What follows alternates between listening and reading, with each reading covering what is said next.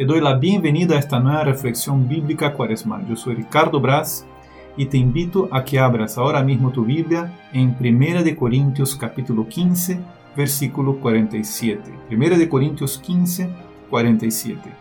Yo te voy a conducir por un breve estudio bíblico para que después de ello en tu oración puedas pedir al Espíritu Santo que te abra el entendimiento para el mayor conocimiento de las Sagradas Escrituras. Prepara tu Biblia, tu cuaderno de apuntes, porque después de esta reflexión vamos a poder descubrir un poco más, uno, en qué se fundamenta nuestra esperanza y dos, cómo vivir la esperanza.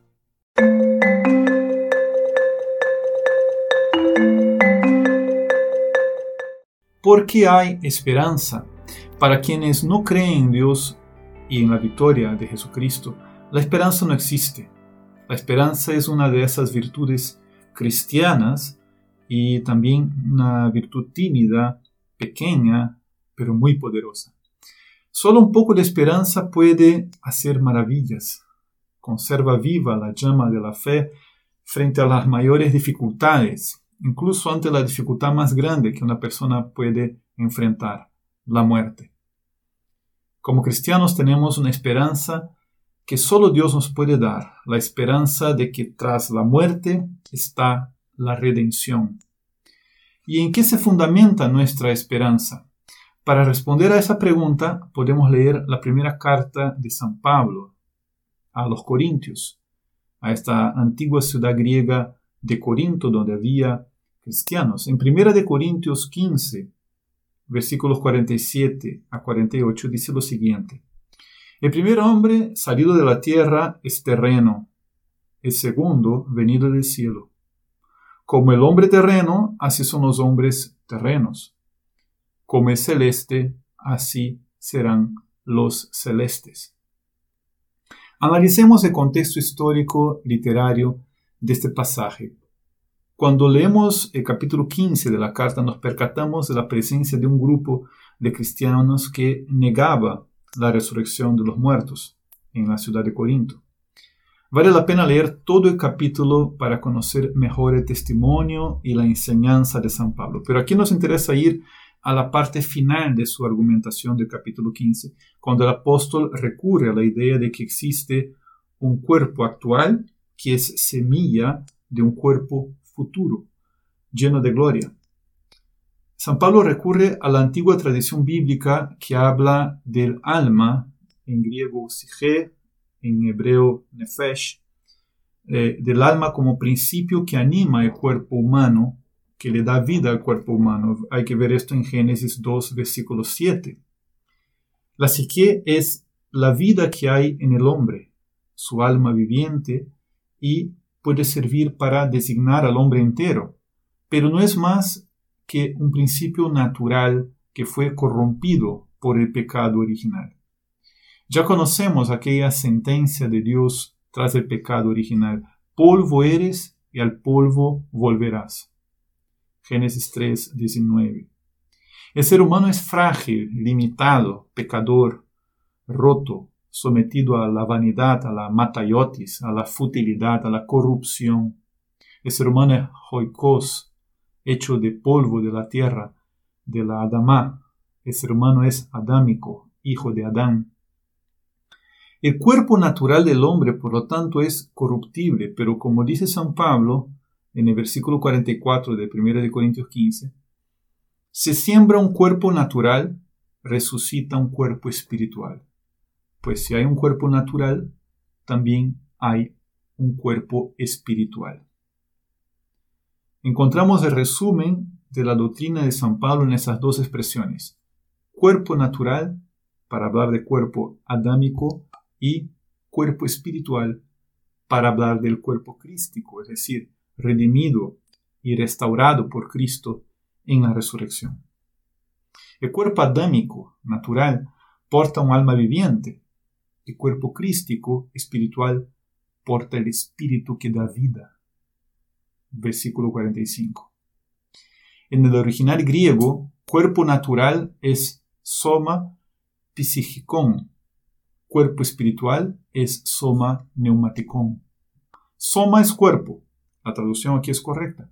Pero la forma más correcta de traducir soma psiquicón no es cuerpo natural, sino cuerpo animal. Es decir, un cuerpo que tiene alma viviente, sige, que ha salido de la tierra, que es terrenal. Es hoikoi, como en el versículo 48, es hecho de polvo. ¿Y qué es el cuerpo espiritual? Es soma neumaticón. Es el cuerpo del segundo hombre, el hombre celeste. En Cristo vemos cómo se reconcilian tierra y cielo, lo natural y lo sobrenatural, lo espiritual. Ahora no solo conocemos al hombre joicos, hecho de polvo, de la tierra, el hombre adámico, sino que conocemos el hombre que es del cielo, Jesucristo. Aquí entramos de lleno al contexto teológico de ese pasaje con el motivo de nuestra esperanza. La resurrección de Cristo ha inaugurado un nuevo cuerpo. Se trata del anuncio de una novedad completa. El cuerpo animal natural muere por el pecado. Es el cuerpo de la primera creación. A su vez el cuerpo espiritual. En él será posible para todos, en virtud del cuerpo de Cristo resucitado, tener un cuerpo glorificado. Porque Cristo con un cuerpo glorificado se manifestó como primicias de los que durmieron. Eso lo leemos en el versículo 20 de 1 Corintios 15. Cristo es la primicia, la causa eficaz de la resurrección de los muertos. Por la gracia de Cristo los cuerpos resurgirán de la muerte glorificados, a semejanza del cuerpo de Cristo, que es soma neumaticón, cuerpo espiritual.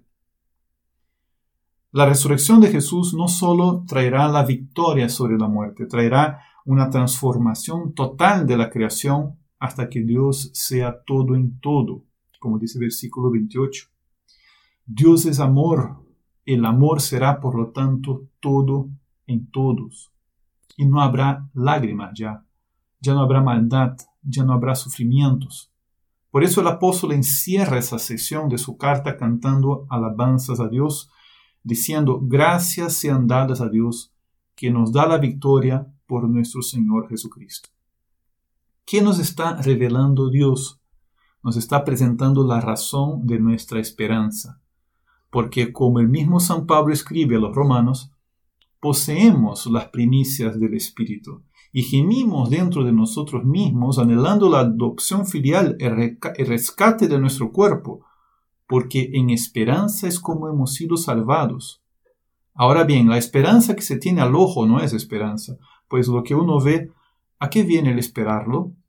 Mas si lo que no vemos lo esperamos, por la paciencia lo aguardamos. Repito esta última frase, si lo que no vemos, lo que no vemos lo esperamos, por la paciencia lo aguardamos. Eso está en Romanos 8, del 23 al 25, lo que acabo de leer.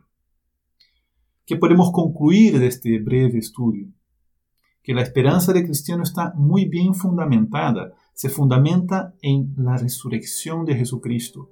Él nos da su espíritu en este momento oportuno, en este kairos de salvación. Pero ¿cómo hemos de vivir esa esperanza?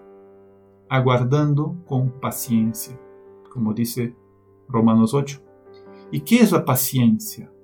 De griego, la palabra paciencia es hipomoné, que significa la virtud que nos permite soportar los sufrimientos con los ojos puestos en una esperanza, en Cristo resucitado.